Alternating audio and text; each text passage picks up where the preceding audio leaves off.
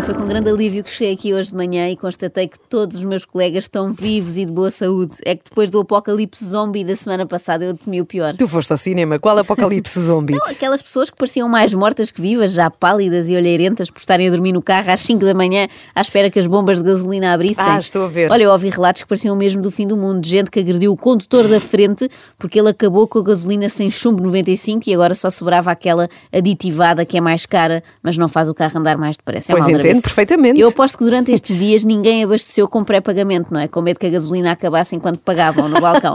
Foram só três dias de greve, mas parecia que estávamos sem gasolina há um mês. Nós, portugueses de Portugal, que nunca emigramos, não durávamos nem meio-dia na Venezuela. Isso podes ter a Não certeza, é. Somos uns meninos. Temos uma taxa de resistência à adversidade muito baixa. Eu aposto que mais dois dias sem combustível e já ia começar a haver pilhagens. Mas assim, coisas sem nexo, não é? Gente tão enervada que entrava pela galpa dentro e roubava aquelas sandes embaladas que eles lá vendem. Só por causa dos nervos.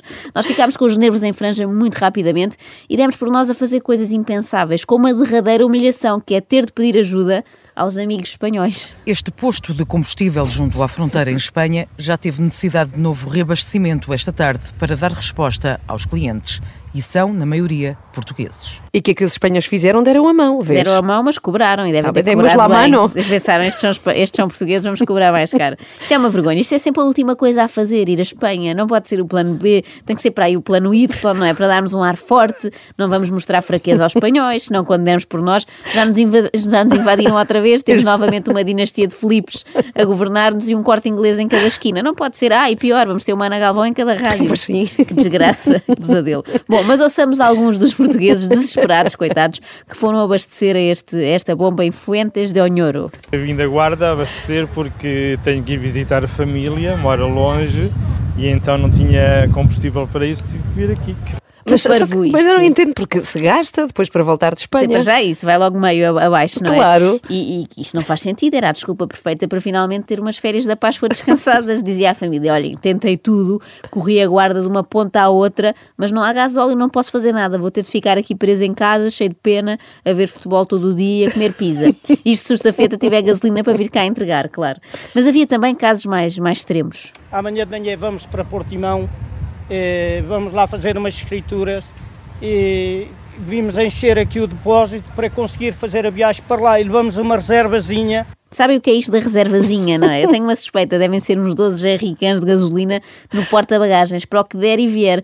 O que me surpreende mais no meio disto tudo é nestes dias não ter explodido nenhum carro cá em Portugal. Os estrangeiros perguntariam logo se era um ataque terrorista e nós esclarecíamos, não, não, era só mais um português ganancioso, não é? Que tinha o carro carregado de gasolina. Bom, esta enorme crise dos combustíveis, que durou 72 horas, mas pareceram 7 anos, fez-me lembrar um outro drama vivido por todos nós portugueses em 2010, que foi a crise do açúcar. Ah, pois é, Será que alguém se lembro. lembra ou sou só Sim. eu? Se calhar só me marcou a mim porque eu dependo muito do açúcar. é? Lembro-me perfeitamente, Na sim. altura, a escassez de matéria-prima obrigou as refinarias a parar, a notícia saiu e a corrida ao açúcar começou. Nós nestas coisas não falhamos. Se há um bem de primeira, segunda ou até terceira necessidade que pode escassear, nós vamos logo a sambarcar tudo para fazermos um estoque em casa. Desde sábado que na mercearia de António Simão a prateleira do açúcar está vazia. Sexta e sábado vendi para aí 80 quilos, que seria aquilo que eu vendia até ao fim do mês.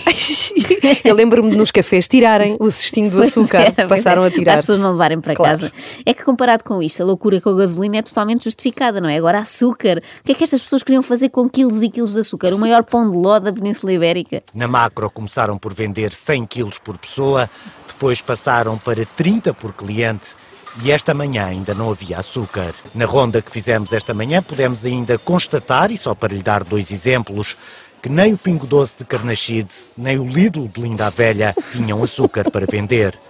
O drama. O drama É do racionamento Linda na a velha macro. entrou numa catástrofe. E da falta de açúcar no eixo carnascido linda a velha. Bem, na verdade, os repórteres da SIC não quiseram foi ir muito longe, não é? Não nos fosse dar a fraqueza com a falta de açúcar, ficaram ali no bairro. Se fosse hoje em dia, informavam-nos sobre o estoque no mini preço do, do Claro, Passo de eles não é? Que eles já saíram de Carnascido. Enfim, como esquecer este episódio tão traumático? É impossível. Isto marca uma nação para sempre. Mesmo assim, Manuel e Laurinda ainda têm alguns pacotes nas prateleiras e talvez por isso todos os dias aparecem novos clientes. pessoas desconhecidas da minha loja, que não são minhas clientes habituais, mas têm vindo só ao açúcar. têm este mini mercado há sete anos dizem que é a primeira vez que se deparam com uma situação semelhante. Todos os comerciantes relatam episódios de clientes assustados. Assustados, mas assustados com o quê? Quando muitos estavam com falta de açúcar no sangue. Só isso pode explicar certos comportamentos. Sexta, não, sábado, tinha aqui um cliente, eu vinha abrir a porta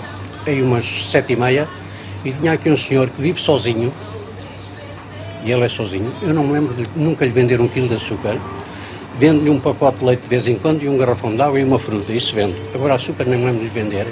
O homem já estava aqui à minha espera, queria comprar um garrafão de água e dois quilos de açúcar.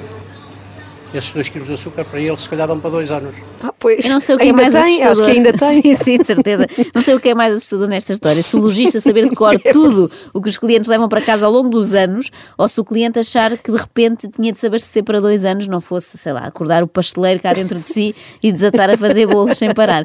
No fundo, tanto no caso da gasolina como no do açúcar, estamos a falar de coisas que nos fazem mal à saúde, não é? Claro. Isto podem ser tudo alertas do universo para nos fazer andar mais a pé e comer menos doces. Se calhar se estas crises tivessem durado um pouco mais, já éramos por esta altura o povo mais saudável da Europa. Muito provavelmente, bem visto. Acorde com a Joana, a Ana e a Carla. Às três da manhã. Na Renascença.